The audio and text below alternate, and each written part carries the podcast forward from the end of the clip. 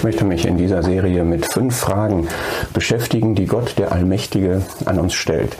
Ein Freund hat mich mal auf diese fünf Fragen hingewiesen und ich bin ihm jetzt noch mal ein bisschen nachgegangen und es sind Fragen, die Gott stellt und die uns aufmerksam machen darauf, dass er wirklich der Allmächtige ist und uns da auch prüfen, ob wir das wirklich glauben, ob das wirklich in unserem Leben Realität ist, mit der wir auch rechnen und nach der wir uns auch ausrichten in unserem Verhalten, aber auch in unserem Gebet. Und ich beginne da mit einem im wahrsten Sinne des Wortes wunderbaren Thema, nämlich aus 1. Mose 18. In Vers 14 stellt der Herr Abraham die Frage, ist für den Herrn eine Sache zu wunderbar? Ist für den Herrn eine Sache zu wunderbar? Im Kontext geht es da darum, dass Abraham und Sarah schon lange eine Verheißung eines Nachkommens hatten, die sich noch nicht realisiert hatte, die noch nicht erfüllt worden war und sie waren beide biologisch nicht mehr in der Lage, Nachwuchs zu bekommen. Abraham war 99, Sarah zehn Jahre jünger und es war einfach menschlich betrachtet, natürlich betrachtet, biologisch betrachtet, war es unmöglich, dass diese Verheißung sich erfüllen könnte. Und da hinein kommt jetzt nochmal wieder eine konkrete Verheißung, zu sagen, innerhalb eines Jahres wird sich das realisieren. Sarah lacht und der Herr konfrontiert Abraham mit dieser Frage, ist für den Herrn eine Sache zu wunderbar. Dieser Begriff wunderbar, der hat ein breites Spektrum und er ist eigentlich von der Bedeutung her so, ist etwas zu schwierig, überschreitet etwas die Mächte, die Kräfte, die jemand hat, jenseits der Grenzen, jenseits der Macht, die man hat. Es ist etwas Außergewöhnliches, es ist etwas Besonderes, etwas Spezielles. Das ist wunderbar. Und es definiert im Grunde die Grenze zwischen dem Menschlichen und dem Göttlichen. Hiob hat gesagt, das ist zu wunderbar für mich und wir finden öfter mal diese Formulierung, da ist etwas zu wunderbar, zu schwierig. Und es ist aber bei Gott eben genau so, dass für ihn nichts zu wunderbar ist. Im Gegenteil, Gott ist wunderbar, Richter 13, und er handelt wunderbar. Er ist der Wunderbare, der Herr Jesus ist nach Jesaja 9 der Wunderbare, Berater und so weiter. Es ist im Grunde die Handschrift Gottes, dass er wunderbar handelt. Und das muss man ernst nehmen und danach muss man auch seinen Glauben ausrichten und danach muss man auch seine Gebete ausrichten, dass man in der Erwartung dessen und im Bewusstsein dessen, was Gott ist und tut, bewusst die Grenze des Menschlichen überschreitet, des Menschenmöglichen, des menschlich Gewöhnlichen und in seine Sphäre hineingeht, nämlich in die des Wunderbaren. Das, was die menschlichen Möglichkeiten überschreitet, das ist Gottes Sphäre. Und das wird uns hier jetzt vorgestellt, diese Frage in deiner Erwartungshaltung, in deiner Denkweise, in deiner Beurteilung dessen, was geschehen kann. Rechnest du da eigentlich damit, dass Gott der Wunderbare ist oder bestimmst du das alles nach dem menschlich Möglichen vernünftigen Erfahrungswissen, ohne Gott damit einzubeziehen. Wenn wir uns das bewusst machen, dann umgreift das im Grunde unser ganzes Leben. Das finden wir in Psalm 139, dass dort zu Gott gesagt wird, ich erkenne, dass du eine ganz wunderbare Kenntnis von mir hast und dass ich auch auf eine wunderbare Weise gemacht bin. Weil ich ja ein Geschöpf Gottes bin, trage ich auch diese Charakteristik, dass ich wunderbar bin. Das ist einfach schon auf der biologischen Schöpfungsebene so. Und erst recht und auf eine andere, auf eine geistliche Weise ist das so, weil wir den Christus kennen, diesen Eckstein. Wunderbar ist es in Gottes Augen, so hat er das angeordnet, auch für die Versammlung. Und wir sind auch berufen zu seinem wunderbaren Licht. Wir sind aus der Finsternis herausgerettet worden und berufen, das ist unsere Berufung, nicht nur zum Licht, sondern Gottes Licht ist ein wunderbares Licht. Und zu diesem wunderbaren Licht sind wir berufen. Und auch da, auch in den Dingen, die dazugehören, zu meinem Glaubensleben, zu unserem gemeinschaftlichen Gemeindeversammlungsleben, ist das der Erwartungshorizont, den wir haben sollen, dass Gott wunderbar ist und wunderbar handelt. Das ist der Maßstab. Und das ist das, was auch die Ausrichtung der Gebete und die Ausrichtung unseres Denkens und Tuns sein sollte. Wo wir uns auch nicht begrenzen sollten auf das, was wir machen können und was wir gestalten können und was unsere Möglichkeiten und Fähigkeiten sind. Wenn man diesem Gedanken des Wunderbaren nachgeht, das ist vielleicht ganz schön, ich möchte mal drei Dinge ansprechen. Einmal aus Jesaja 28. Es sind so drei Bereiche oder drei Aspekte, die diesen Charakter des Wunderbaren tragen. In Jesaja 28, Vers 29, da wird gesagt, das ist das erste sein Rat. Er ist wunderbar in seinem Rat, groß an Verstand. Das heißt, wenn wir den Wunderbaren um Rat fragen, bekommen wir wunderbaren Rat. Und das möchte ich mir nochmal bewusst machen, dass ich mit meiner Intelligenz, mit meinen Erfahrungen, mit meinen Prognosen und so weiter mir Mühe geben kann, guten Rat zu geben.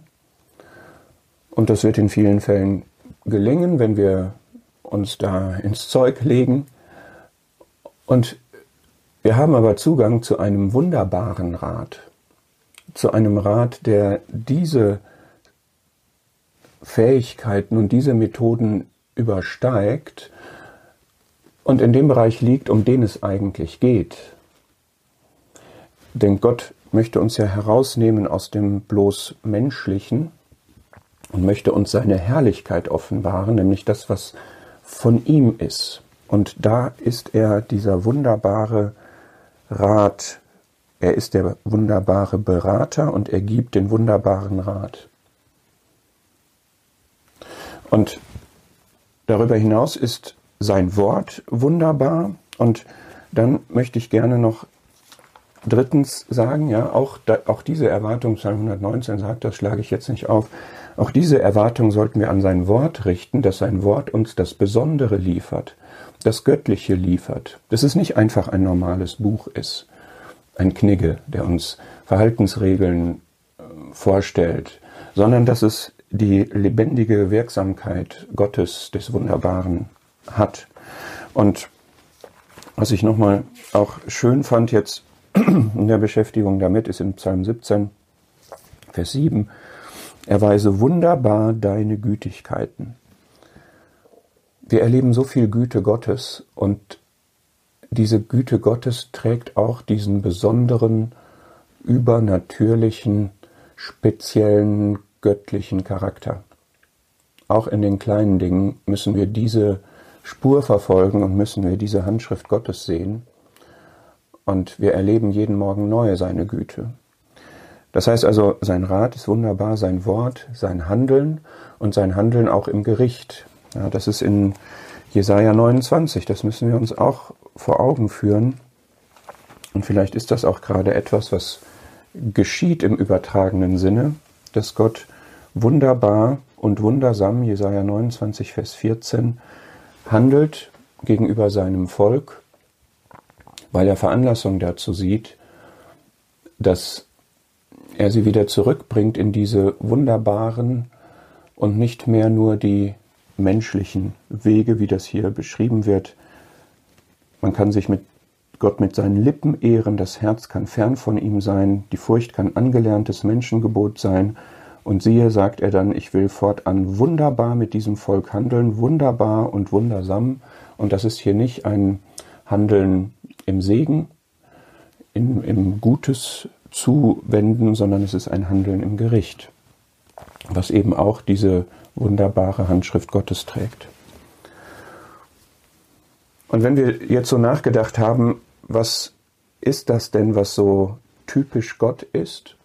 Und wenn wir der Frage uns stellen, ist denn irgendetwas zu wunderbar für Gott?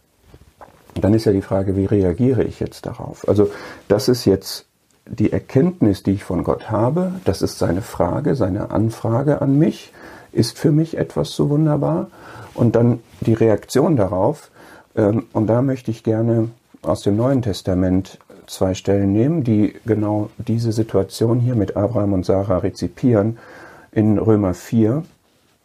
Und das ist wirklich jetzt so, so schön und für uns ähm, ermutigend und stärkend und auch anspornend und auch herausfordernd, wo Abraham als der Vater der Glaubenden dargestellt wird, gerade an dieser Szene festgemacht. Und wir werden gesehen als in der Tradition Abrahams stehend, weil wir auch glauben. Und daran können wir uns jetzt mal messen, ob wir denn auch diesen Glauben haben, den Abraham hier hatte. Und es wird hier gesagt, er hat der Gott, Römer 4, Vers 17, der Gott, dem er glaubte, das ist schon so eine Formulierung, der Gott, dem du, dem ich glaube. Dieser Gott, der Gott, dem ich glaube. Das ist so eine Beschreibung meiner Lebensbeziehung zu ihm und mein Leben kann so beschrieben werden, ich glaube diesem Gott. Und das ist ein Gott, es ist der Gott, der die Toten lebendig macht und das Nichtseiende ruft, wie wenn es da wäre. Genau das war in dieser Situation. Es wird gesagt in Vers 19, dass Abrahams Leib erstorben war, er war impotent geworden, altersbedingt. Und auch Sarah hatte ein, einen abgestorbenen Mutterleib, auch sie war unfruchtbar und sie hatte auch keine Libido. Das ergibt sich aus 1. Mose 18, wo sie sagt, ja, sollte ich denn in meinem Alter Lust empfinden? Das heißt, wir haben hier eine Situation, wirklich, wo man sagen kann, das ist tot. Und er kann, Gott kann die Toten lebendig machen. Das hat er genau bei dem Isaak, um den es geht, später im übertragenen Sinne auch gemacht. Aber hier geht es jetzt darum, er hat aus dem Nichts etwas gemacht. Er hat aus dem Tod Leben hervorgebracht. Er hat das Nichtseiende, nämlich die Zeugungskraft, die Empfängniskraft sozusagen, das Nichtseiende hat er gerufen, als wenn es da wäre. Und das ist genau der Schöpfer Gott, der hat ja genauso auch die Schöpfung gemacht. Und das ist der Gott, den wir auch kennen. Und das macht Gott auch heute. Gott macht auch heute ich durfte das jetzt noch erleben bei zwei Menschen, die aus dem Tod in das Leben übergegangen sind, die sich zu Gott bekehrt haben. Und das macht er auch in deinem und in meinem Leben, wo etwas abgestorben ist, da hat er die Möglichkeit, das hervorzubringen. Aus dem Nichts kann er etwas machen. Etwas, was nicht da ist. Und da kann es in unserem Leben, in unserem Umfeld so viele Dinge geben, wo wir auch sagen, das wird nichts mehr. Ja, das ist verfahren. Das ist kaputt. Und das kann Gott. Er kann das Nichtseiende rufen, als wenn es da wäre. Und in diesem Sinne hat Abraham gegen Hoffnung auf Hoffnung geglaubt. Es war eine hoffnungslose Situation, menschlich betrachtet, aber er hat seine Hoffnung nach Gott ausgerichtet und er hat gegen Hoffnung auf Hoffnung geglaubt. 9, Vers 19 bis 21, er war nicht schwach im Glauben, das ist beeindruckend. Inwiefern denn nicht? Weil er nämlich tatsächlich seinen Blick nicht auf die unmöglichen Verhältnisse, auf die Absurdität dieses ganzen Geschehens geguckt hat, sondern weil er auf die Verheißung geguckt hat. Und er hat nicht an dieser Verheißung gezweifelt. Vers 20 am Ende, zweite Hälfte. Denn das wäre Unglauben gewesen. Und da kommt es für uns auch zum Schwur. Da gibt es Verheißungen Gottes und die Frage ist, stütze ich mich darauf oder nicht? Richte ich mich danach aus oder richte ich mich nach den Verhältnissen aus? Da kommt es zum Schwur bezüglich der Frage, habe ich praktischen Glauben oder habe ich ihn nicht? Und dann ist es so schön, es wird jetzt gesagt, nicht schwach im Glauben, aber es ist nicht so, dass ähm, Abraham da jetzt völlig unbeeinflussbar, unbeeindruckt war von, von diesem irrealen Szenario, sondern er wurde gestärkt im Glauben. Also das ist ja dann doch auch nötig, dass wir Stärkung im Glauben bekommen. Und so hat er das gelebt und erlebt und er hat Gott die Ehre gegeben. Und das ist auch ein wichtiger Punkt. Ein solcher Glaube wie Abrahams Glaube ehrt Gott. Wir scheuen da vielleicht manchmal zurück. Das ist doch unmöglich, das können wir doch jetzt nicht erwarten oder nicht glauben. Und ich muss vorsichtig sein, wenn ich jetzt etwas bete, was sich nicht erfüllt, dann habe ich Gott verunehrt oder so. Aber es geht darum, dass ich, wenn ich meine meine Erwartungen und meine Wünsche redlich und aufrichtig und Gott gewirkt auf Gott ausrichte und nach seinen Möglichkeiten, dann gebe ich Gott Ehre. Er war der vollen Gewissheit, Vers 21, dass er, was er verheißen hatte, auch zu tun vermag. Und dann steht da, das ist jetzt Abraham zur Gerechtigkeit gerechnet worden. Er hat seinen Glauben gezeigt und dieser Glaube hat ihn gerecht gemacht vor Gott. Und in diesem Sinne sind wir seine Nachkommen, weil und wenn wir auch bei unserer Bekehrung, um die es hier dann im Kontext geht, dass wir gerechtfertigt worden sind, dass wir Frieden mit Gott haben, dass wir auch da uns auf Gott gestützt haben und auf seine Verheißung, dass er uns das Leben geben kann, dass er uns das neue Leben geben kann, da wo wir nichts produzieren können, wo wir nichts hervorbringen können. Und unser Glaube richtet sich auch auf den Auferstandenen. Unser Glaube richtet sich auf den Herrn Jesus. Das ist auch hier der Kontext, ja, Vers 24. Wir glauben an den, der Jesus, unseren Herrn, aus den Toten auferweckt hat. Und wir haben deshalb einen Glauben, der sich auf eine Person konzentriert, die nicht den Grenzen des Todes unterliegt. Und wir sind mit diesem Christus identifiziert und wir glauben dem Gott, der ihn auferweckt hat. Und für uns ist das hier auch geschrieben, einmal damit wir verstehen, welche, welche überragende Dimension unser Glaube hat, wirklich, der, der die menschlichen Grenzen sprengt. Und das soll uns gleichzeitig auch ermutigen. Und hier ging es jetzt vorrangig um Abraham. Wir haben in Hebräer 11 die gleiche Szene, wo es um Sarah dann geht, in Hebräer 11, Vers 11. Durch Glauben empfing auch selbst Sarah Kraft, einen Samen zu gründen, und zwar über die geeignete Zeit des Alters hinaus, weil sie den für treu erachtete, der die Verheißung gegeben hatte. Also auch auf dieser Seite, und das ist klar, diese beiden Menschen mussten zusammenkommen, jenseits der Grenzen der Natur, sage ich mal, um ein Kind zu bekommen. Und das setzte auf beiden Seiten Glauben voraus, und er war auch vorhanden. Und auch hier ist wieder eine Grenze der, der Vernunft überschritten. Es ist über die geeignete Zeit des Alters hinaus und wir können so manches geeignet einschätzen und wir können manche Sachen auch ungeeignet finden und darum geht es aber nicht, sondern es geht darum, was Gottes Möglichkeiten sind. Und auch Sarah hat hier einen Glauben, der auf eine schöne Weise beschrieben wird, nämlich sie erachtete den für treu, der die Verheißung gegeben hatte. Glaube ist Vertrauen. Vertrauen auf den treuen Gott. Wenn es um Verheißungen geht, ist der Inhalt des Glaubens, dass ich überzeugt bin, dass Gott diese Verheißung wahrmachen kann. Das haben wir auch in Römer 4 gefunden und das finden wir auch hier. Und es geht an der Stelle nicht um meine Treue. Das ist so tröstlich, dass Sarah genau in dieser Situation gelacht hat, wo man nicht so richtig weiß, was dieses Lachen bedeuten soll, ob das ein ungläubiges Lachen ist, hier wird ihr ja Glaube bescheinigt, oder ob das nicht ein Lachen ist im Glauben, der aber sozusagen die Außergewöhnlichkeit dessen erkennt, was man da glaubt.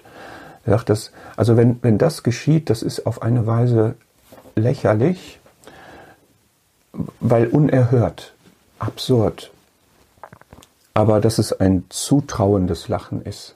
Ja, so ein, ein bewunderndes Lachen. Das wissen wir nicht, was sich in ihr da abgespielt hat, aber sie hat jedenfalls dort gelacht und wurde auch damit konfrontiert. Ja, insofern hat der Herr da eingegriffen und gesagt, sag mal, die, die hat gelacht und dann hat sie sogar noch gelogen. Das heißt, ich möchte hier sagen, Sarah war an dieser Stelle überhaupt nicht perfekt.